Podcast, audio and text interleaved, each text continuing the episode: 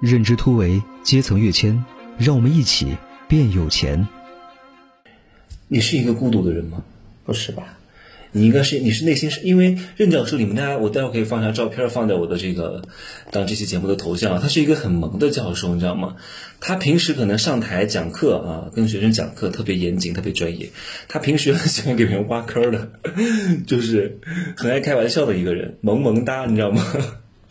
是眉毛很浓，很可爱哈。有人如果你不说话，别人会觉得你什么职业？你觉得？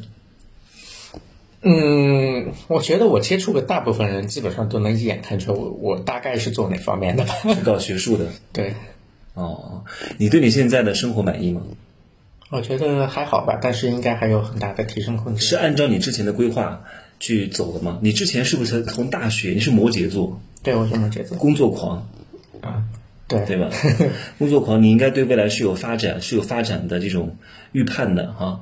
有这种规划的，你是大学的时候就规划走这条路线吗？嗯，高中吧。从高中，你是你你高中看了很多书吗？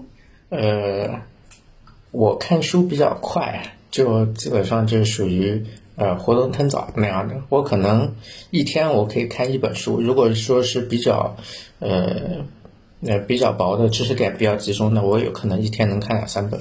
你迷茫过吗？没有，从高中就不迷茫。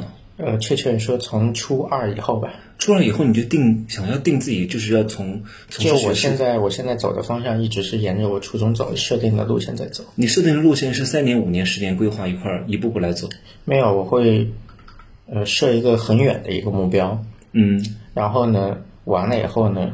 呃，三年或者一年，我会根据当时的调情况去调整一下，但是肯定是往以前设定的这个目标去走，可能会有一些偏离，但是呢，不会有大的变化。我看你选上的学校啊，都是在很好的城市啊，武汉啊、上海啊，后来去北京啊，包括去北京工作啊。你觉得城市对对一个人的就业、对一个人能力的培养重不重要？重要在哪？呃，我觉得一定是很重要的。首先的话，就是每个城市都有自己的特点，那么有自己的文化构成，有自己的社群，有自己的行业特点。那么你到这个城市以后，你肯定是融入到这个呃城市的小社会当中去的。那么这个小社会能够给你提供什么？比如说你到上海，你可能如果你做金融，你能接触到很多金融资源。那么打个比方，你如果去了兰州。那么兰州没有这方面的这个金融环境，你想去做金融，那么很难。就算你做了以后，可能你的成长会这个因为没有资源，那么导致你的个人能力发挥不了。当然，这只是打一个比方，并不是说兰州不好，我觉得兰州也挺好的。哎，那如果一个好学校和一个好城市必须选一个，你选哪个？呃，我觉得如果是读本科的话，我建议选一个好学校。因为四年的时间，扪心啊，这个闭门读书是，不是不是。其实你选一个好学校的话，首先就是好学校一定会有好老师，那么你能跟他从跟着他们学习的这个过程当中，找到一套适合自己的学习方法，这是其一。其二呢，就是如果你能跟他们有一些深入的交流，那么他们未来的一些资源可能会。给你的一些发展能够提供帮助。哦，那很多人，哎呀，我这个问题其实就想讲，一个城市重要还是一个还是一个学校重要？那既然说在大学里面要很重视跟跟对老师，对不对？但其实大学的老师也不存在像这种导师制啊，都是每一门课有每一门课去教，我觉得这个也很重要。对，我觉得是这样。其实呢，就是，呃，首先从任何一个大学老师的角度来说，他对学生基本上，特别对本科生，基本上是不会有所保留的。那么就是说，有那么多门课，你不一定说每门课你都喜欢，你不能不一定说每门课的老师你都喜欢。那么你怎么样去？选一个自己感兴趣的点，选一门自己感兴趣的课，或者甚至是这门课当中的其中某一个知识点，去跟这个老师交流。或者呢，你单纯就是因为喜欢这个老师，然后觉得他讲课的，呃，这个方式你比较容易接受，或者他的有些个人魅力能够吸引你。那么，通过这两个点呢，我觉得你去跟他去做一个深入的交流，然后，呃。再从当中去找自己感兴趣的点，可能会呃效果更好一些吧。你觉得大学是全部时间用来学习吗？谈恋爱跟大跟好好学习，你觉得应该怎么分？我觉得看个人吧。我大学不也谈了四年吗？谈了四年，对，依然还能发展的这么好。那大学其实学习学的是知识吗？还是什么东西？我觉得大学给你提供的应该是一种学习的方法，就是呃，学习不只是对专业知识，更重要是在这个学校的这个小社会当中，怎么样去这个呃处理情境当中的一些问题。啊，然后还有看你的这些老师怎么样去处理问题，然后还有可能跟一些外部的这个，包不管是企业也好，还是你家里边自己家人也好，怎么样去处理当中的一些问题，然后看到这个问题的本质，然后去分析和解决问题的方法。我觉得这个应该是大学能够给你的最核心的东西。哎，我我看你，我看任教授是挺有个性。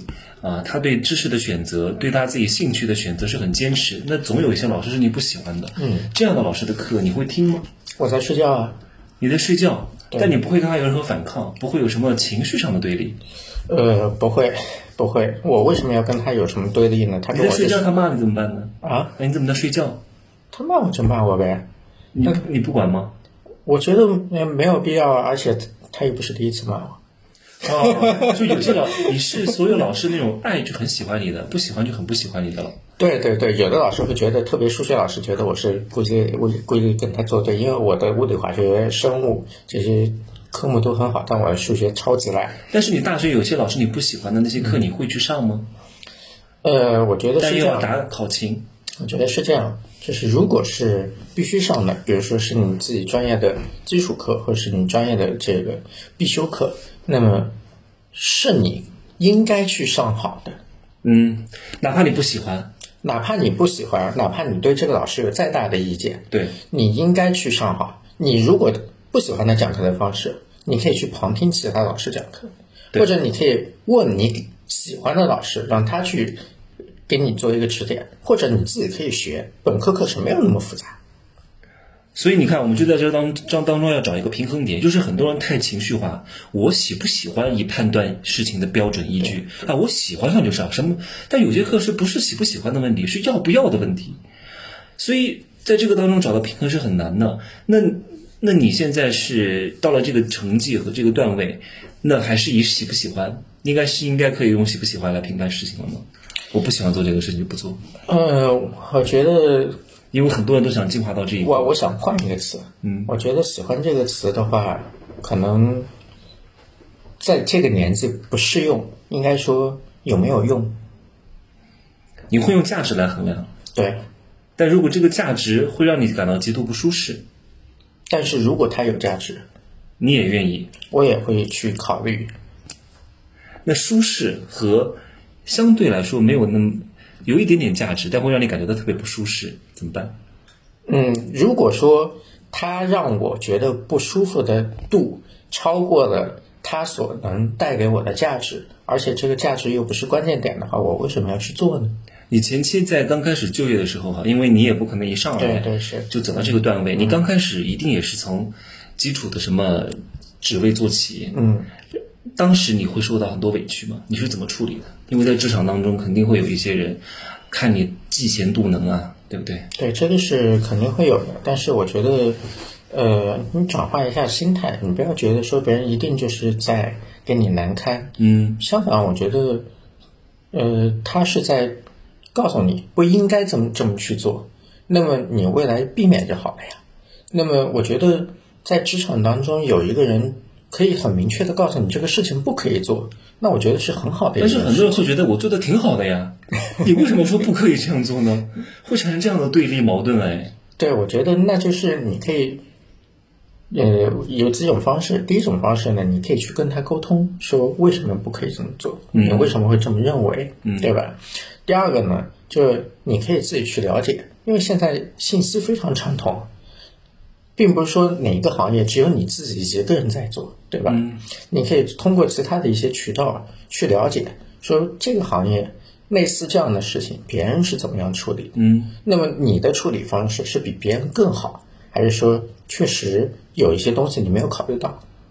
我嗯，我我为什么要问这个问题？就是我不想谈论太学术的东西，因为我知道我谈论这个太学术的，因为任教授是研究数字经济，对对吧？讲这些太学术的东西，很多人也听不懂。你这个数字经济，你能够大概我们讲一下？就用我们这种认知能理解的话，它大概是做什么的呢？呃，我觉得是这样子啊，就是其实数字经济是一个新的概念，我。本硕博一直都是做电子商务的，但是我们讲的电子商务呢，不是像阿里，不是像京东这样的，啊，就是说你上网买东西或者在网上卖东西这样的电子商务。我们讲的电子商务呢，是这个所有以信息技术驱动的商务活动。哦，打个比方，啊，你以前做过电视购物，对吧？电视购物对我们就是一种电子商务的形态。然后呢，还有以前你记得咱们打电话有幺六八信息台，对吧？对对。那么你通过付电话费，然后通过电话这个媒介、电话的信息技术的手段获得的信息，这个也是电子商务的这个形态之一。那么包括我们以前企业做企业信息化，它可能不能给企业带来直接的效益，但它的整个无纸化办公。或者说它的整个办公效率提升了，那么对企业来说也是一个这个效益的提升，这个也是电子商务的范畴。那么我们现在讲的数字经济呢，实际上没有脱离我们讲的电子商务的范畴，只不过呢，它更具象了。电子商务当中的一个细分品类，可以这样理解吗？对，你可以这么认为，就是电子商务是一个这个呃宇宙，那么数字经济可能就是其中的一个银河系。呃，当然这个比喻可能打的不太恰当。嗯，因为任教授现在这个段位啊，因为任教授还是文在寅的经济特聘战略顾问。特聘经济战略。啊，特聘战略经济顾问，你跟他有本人的接触吗？呃，有过两次，一次是他在竞选的时候，因为我们组织这个，呃，他组织这个经济这战略委员会是。当时他在竞选的时候组织的，那么主要是为了他在竞选的过程当中，给他提一些这个竞选过程当中的这个经济发展的目标和计划。嗯，然后在他当选了以后呢，那个这个委员会就一直这个延伸下来了。延伸下延伸下来以后呢，就基本上会对。根据当年的情况，然后对韩国未来的这个经济发展和今年经济发展当中可能有的一些问题，然后会给一些这个参考的建议吧。文在寅是韩国的总统啊，现任的吗？对，现现任的。对，是啊。那我其实我我抛出这个问题是想问，因为他算是一个很高的人物了。那这个很高的人物是一般人接触不到的。你在跟他接触过程当中，你觉得和芸芸众生他有什么区别吗？呃，我觉得区别的话，其实就在人和人交往当中啊，我觉得就是不管是文总统也好，还是其他我接触到的一些政府的这个高层领导也好，呃，相对越高层的人，他可能对事物。呃，接受能力更强，或者说他胸怀更宽一些，格局大。对，格局大，他更能去包容一些东西。比如说刚刚你说的，呃，不了解的一些东西，他怎么看？他对不了解的的态度就是，只要你是这个行业的专家，嗯，然后你这么说了，我不了解，那么你说的就是对的。所以你看，他们走到这个段位上来，一定是有过人之处的，就是很多小人他不具备的。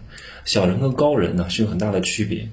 对，这 相反，就我们说的一些比较喜欢爱抬杠的人，基本上都是穷人，可能不是说穷人吧，可能就就是说，可能他本身对这个行业不够了解吧，啊，但是他比较喜欢抬抬杠。我觉得爱抬杠的人，他其实是要存在感，因为他在别的地方没有能量获得存在感。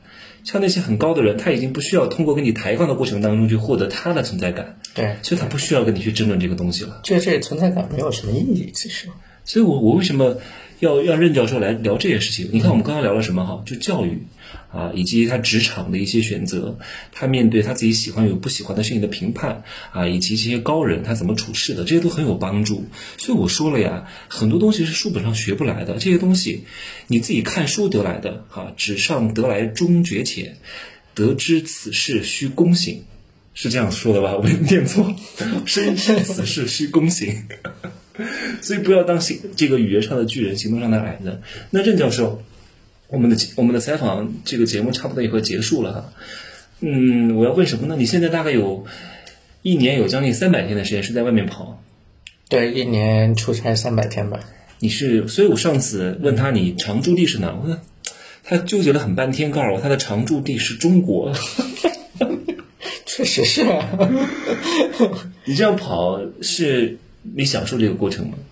对，呃，其实有的时候，呃，我到某一个地方，其实这个事情可能，呃，是其他人可以去解决的，呃，但是可能我。比较喜欢这样一个过程，我会觉得我自己去看一下，去了解一下，我会更放心。这是第一个层面。嗯。第二个呢，我到当地呢，也可以见一下当地的朋友，然后呢，没准大家之间会有一些新的一些这个呃这个合作点。然后第三个呢，就是这个呃，可能我怎么说呢，有有一点强迫症吧。我觉得自己坐在那儿没事儿干，又是一个。呃，很不好的一个状态。你的归属感从哪儿来？就像你经常到外面跑的话，很多人会觉得哇，我漂泊无依，我没有归属感，我没有一个常住的家。你会有吗？高人会不会有这种感觉？我的归属感就在国内啊。你的归属感就是 四海为家。对啊，到处都可以啊。为什么要把自己局限在那一百平方里边呢？你你对家的定义是一个物理空间上的属性，还是一个精神空间上的属性？嗯，如果从你的角度来说，可能是精神空间，但对我来说，这个物理空间可能相对比别人其他人大一点吧。哦，对，我就哦，这个物理空间是比别人大一点，其实它也是一个物理空间，因为到哪儿都住在酒店里，是吧？是的。所以全国的酒店，因为我看任教授都住五星级酒店，那些酒店其实它每个地方都是像一样的地方，都是挺标准化的。对，是的。啊，都是在一个集团系统内的。对。好，那那那任教授，最近你你做的都是一些就是弊端的事情，之前，嗯，那现在有没有考虑做一些 C 端的事情？B 端是针对公司啊，C 端是针对用户。我觉得是这样，就是以前可能因为出于工作性质吧，可能跟企业还有政府接触的比较多，嗯，C 端的呢基本上很少去接触，那么。呃，之前也是在跟郑奇讨论这方面的问题。那么他觉得，哎，我之前的一些东西好像这个给学生讲一讲可以，然后 给这个其他人呢是很难去接受。那么我也想去做一个尝试，就是说我的一些东西能不能转换一个思路，转换一个方向，然后让其他人也能。啊，对我的研究方向或者研究内容有一些这个认识，那么对他们的这个呃平时的这个工作啊，或者说这个技术的技能的应用，能不能有到一些帮助？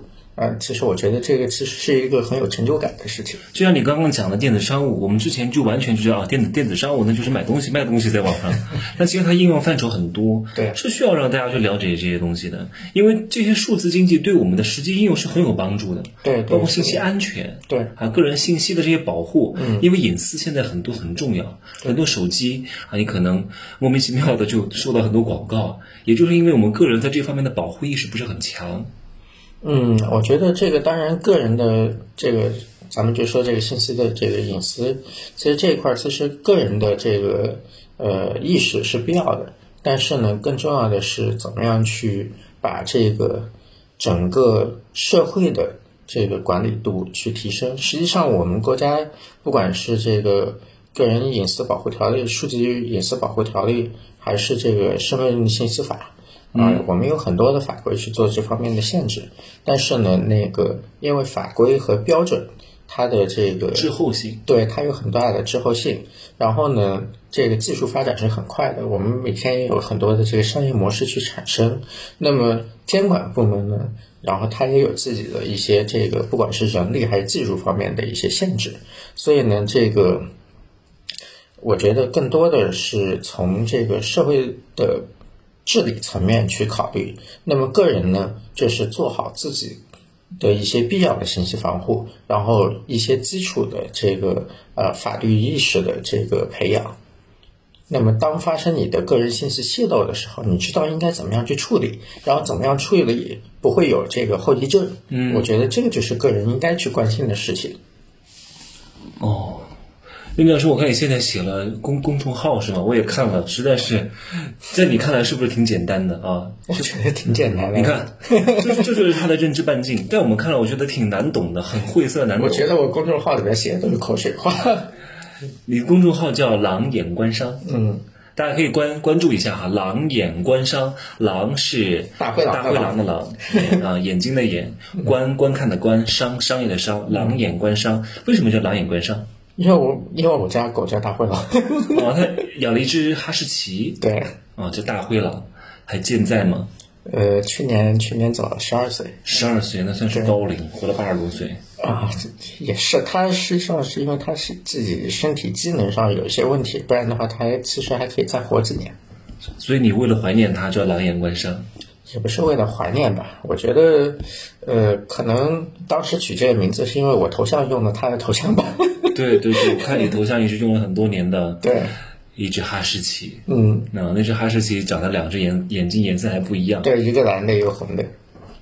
我觉得这个名字起的也很好，狼眼独具慧眼啊。狼的眼睛在黑夜当中是闪闪发亮的，能够在黑夜当中找到光明。啊，你的认知半径比我广啊！